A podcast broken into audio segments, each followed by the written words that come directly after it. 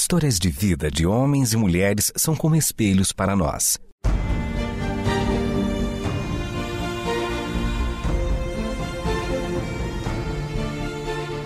Convidamos você para entrar nas páginas do livro que conta a história do Deus que entrou em nossas histórias. Ouça sobre pessoas que viveram os mesmos conflitos que você e eu enfrentamos e que em Deus encontraram sentido da vida. A partir de agora, você está diante do Espelho na Janela. A narrativa a seguir é baseada em personagens e histórias bíblicas, mas com complementos ficcionais.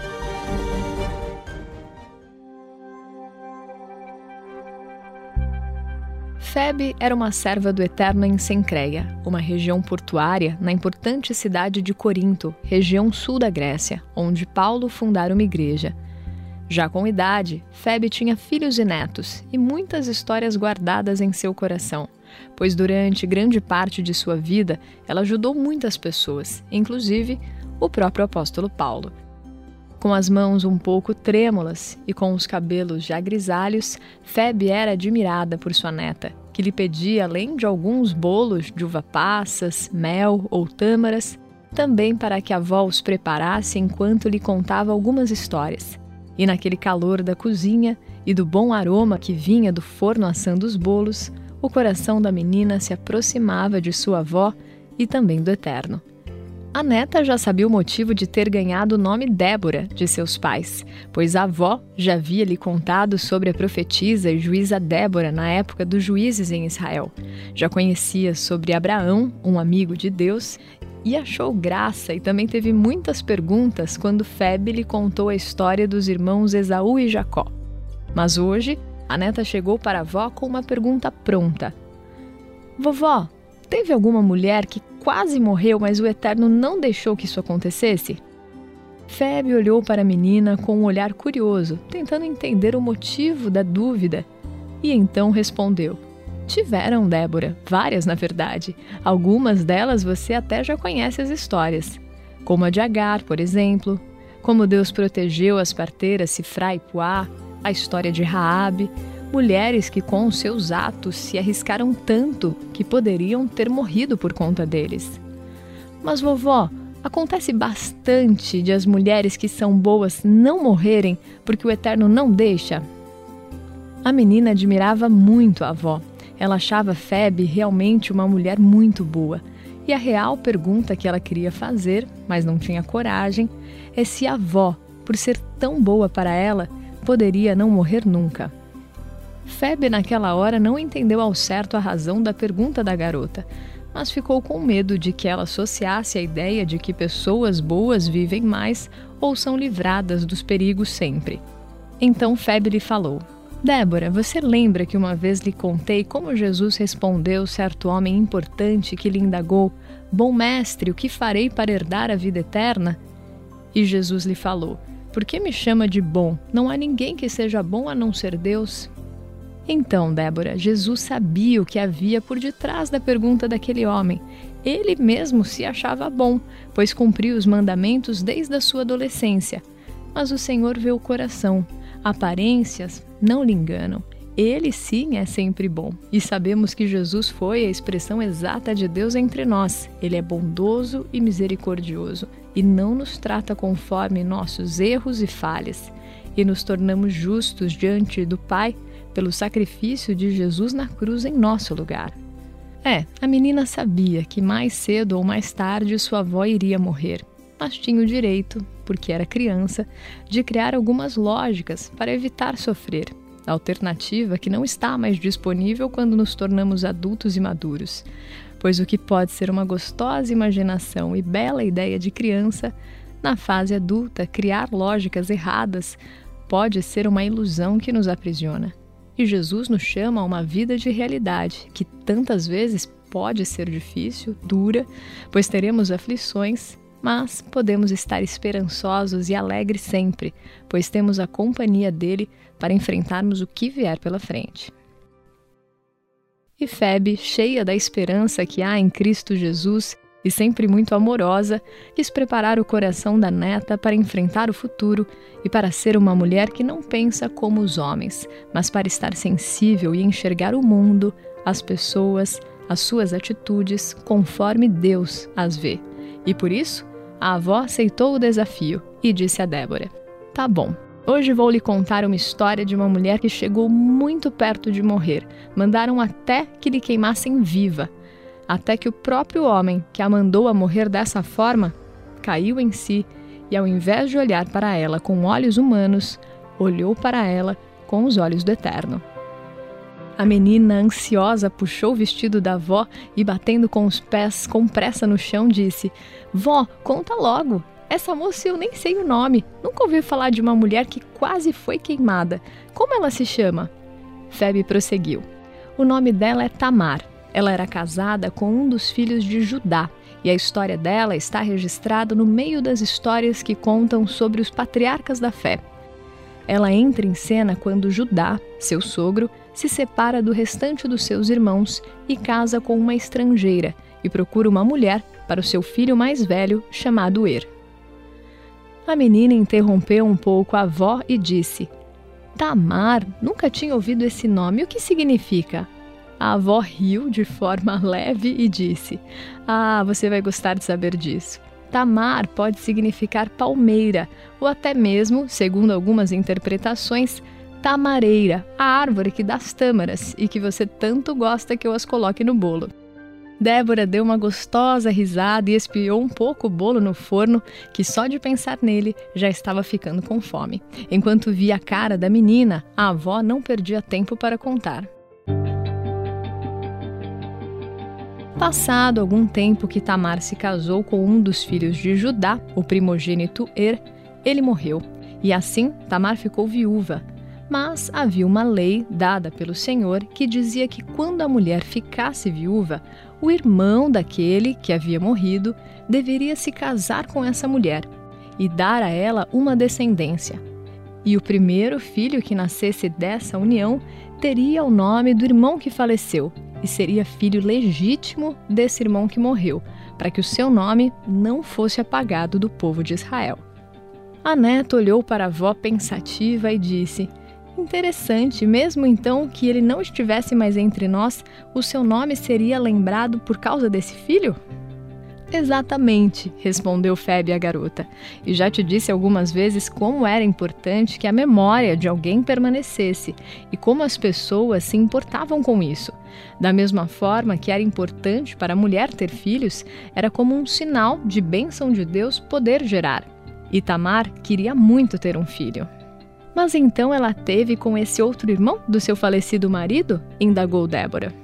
Então, é aí que está o problema. Esse segundo filho mais velho de Judá, chamado Onã, não queria dar filhos a ela, continuou contando Feb. Ele sabia que o filho seria considerado do seu irmão Er, e por isso deitava-se com Tamar, se relacionava do mesmo jeito que se faz para ter filhos, mas depois não lhe dava das suas sementes para que um filho nascesse. Feb contava a história de acordo com a capacidade de compreensão da garota, que ainda tinha pouca idade. Débora balançou a cabeça e disse: Que atitude é essa de Onã? Tamar queria tanto ter pelo menos um filhinho e não tinha outro jeito de ter. Custava ele dar apenas uma sementinha para ela? Feb disse: Esse comportamento de Onã ficou conhecido como onanismo. Mas por enquanto isso não importa. Acontece que Onã também morreu e Judá, o sogro de Tamar, mandou que sua nora voltasse para a casa de seus pais e prometeu a ela que quando seu terceiro e último filho ficasse mais velho, ele daria em casamento a Tamar, cumprindo a lei do Senhor e permitindo, enfim, que Tamar tivesse um filho. Débora começou a ficar na expectativa para saber se esse terceiro filho de Judá daria a Tamar a criança que ela queria. Até porque, naquele momento, não ter filhos era visto como não ter a bênção do Senhor.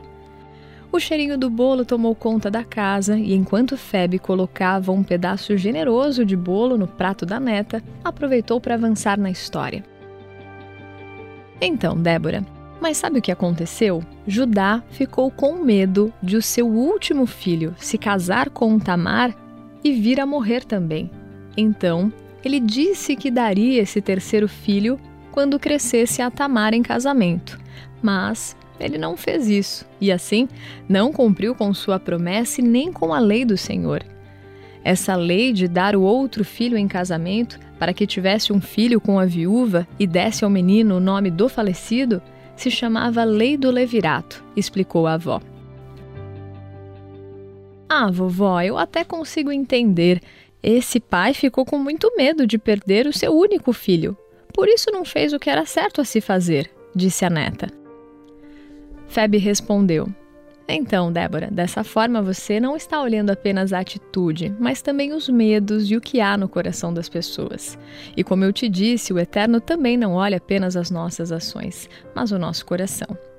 Mas agora eu vou lhe contar algo que Tamar fez e que você também terá que olhar não apenas a estratégia usada por ela, mas o que a motivou a agir assim.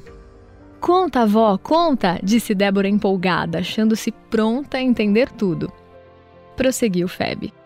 Passado algum tempo, Judá ficou viúvo e ele não deu a Tamar o filho prometido.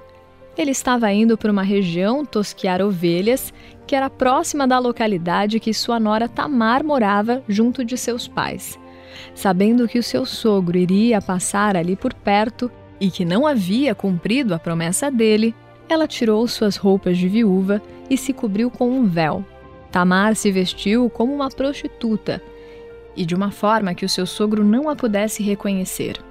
E ficou na entrada de Enaim, uma região que fica no caminho de Timná, que era para onde Judá estava indo.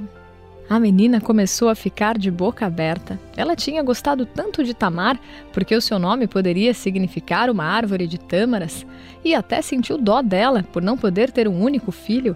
Mas agora, essa história de ela se passar por uma prostituta, Débora não estava achando certo nada disso e mostrava com o seu olhar a reprovação. A avó, percebendo, continuou a contar. Judá viu a moça na estrada, não percebeu que era sua nora, pois ela estava com o rosto encoberto, e falou que queria se deitar com ela. Então, Tamar perguntou: O que você me dará em troca? Judá prometeu depois lhe entregar um cabrito. Mas Tamar disse: Me deixe alguma coisa sua agora, como garantia. Judá perguntou o que deveria deixar. Tamar lhe pediu o selo, o cordão e o cajado. Seu sogro então lhe deu essas peças sem saber quem era ela. Deitou-se e com ela teve relações. A menina balançava a cabeça como se não estivesse gostando mais da história. Feb sabia disso, mas precisava concluir para que a garota entendesse perfeitamente o que a história queria transmitir, e falou: Mas sabe, Débora, depois de algum tempo, Judá mandou, através do seu amigo, entregar à prostituta o cabrito prometido. Mas o amigo voltou com a notícia de que não encontrou prostituta nenhuma naquele lugar. Judá achou estranho, pois ele sabia que tinha tido relações com uma mulher que encontrou na beira da estrada mas o amigo assegurou que naquela região não havia prostituta alguma, pois havia perguntado até os moradores de lá. Passados três meses, chega a notícia para Judá que a sua nora Tamar se prostituiu e estava grávida. A neta interrompeu a avó e disse: Não acredito, ela enfim conseguiu ficar grávida? Sim, Débora, falou Febe, e ela estava grávida do sogro. Mas Judá não juntou as informações e, quando soube que sua nora havia se prostituído e ficado grávida, ele ficou furioso e mandou que a queimassem viva. A menina se interessou novamente pela história, que agora já estava chegando ao final. Mas quando Tamar estava sendo levada para fora para ser queimada pelo seu sogro, ela lhe mandou um recado: Estou grávida do homem que é dono dessas coisas, e mostrou o selo o cajado e o cordão de Judá. Veja se o Senhor reconhece a quem pertence isso. Mas quando Judá viu o seu próprio selo, o seu cordão e o seu cajado, entendeu tudo. Entendeu que ele não deu em casamento seu filho, como havia prometido, Mas Tamar deu um jeito, mesmo através de uma estratégia enganosa, de assegurar que ela teria um filho com um homem da família de seu falecido marido. Então, Judá caiu em si e retirou a ordem de queimar Tamar viva, como se ela fosse uma adúltera. E ainda proferiu uma frase que ficaria registrada para sempre. Ela é mais justa do que eu, pois devia ter lhe dado meu filho Selá. Como Febe percebeu que a menina estava um pouco confusa, ela explicou. Minha neta amada, nós duas sabemos que Tamar teve uma ação que, olhada isoladamente, é reprovável. Mesmo o Eterno sabendo dos nossos erros e falhas, porque nos ama como filhos e quer que vivamos de maneira íntegra e bonita, ele sabe também que, principalmente naquela época, a mulher não teria mais do que algumas estratégias para fazer valer o seu direito. E por mais errada que possa ter sido a sua conduta, foi através dela que ela fez valer a lei do Senhor que Judá não cumpriu. Assim, Tamar deu ao seu sogro uma descendência que Judá temia tanto em perder, e assegurou para si a bênção do Senhor de poder gerar filhos e ser mãe, mesmo que alguns tenham lhe negado esse direito. Tamar entrou para a história como uma mulher que arriscou a própria vida, quase morreu queimada, para que a vida continuasse. E ao invés de um filho, ela teve dois, pois ficou grávida de gêmeos. Débora ficou admirada. No final, ela entendeu que tantas vezes agimos errado por medo, como Judá não cumpriu a lei por medo de perder o filho. E Tamar, que se passou por prostituta enganando seu sogro por medo de não ter filho algum. A menina, agora, já não estava com tanto medo de perder a sua avó, e lhe disse ao terminar de comer o bolo: Vovó, um dia, quando você for morar com o Eterno para sempre, eu prometo contar a história de sua vida para muitas pessoas. Escorreu uma lágrima do rosto de Febe e ela disse: Só me prometa que não vai esconder as minhas falhas, pois o mais bonito de cada história é perceber a misericórdia do Eterno sobre a vida de homens e mulheres. Tem sido essa misericórdia e esse amor que tem conduzido a história humana até aqui.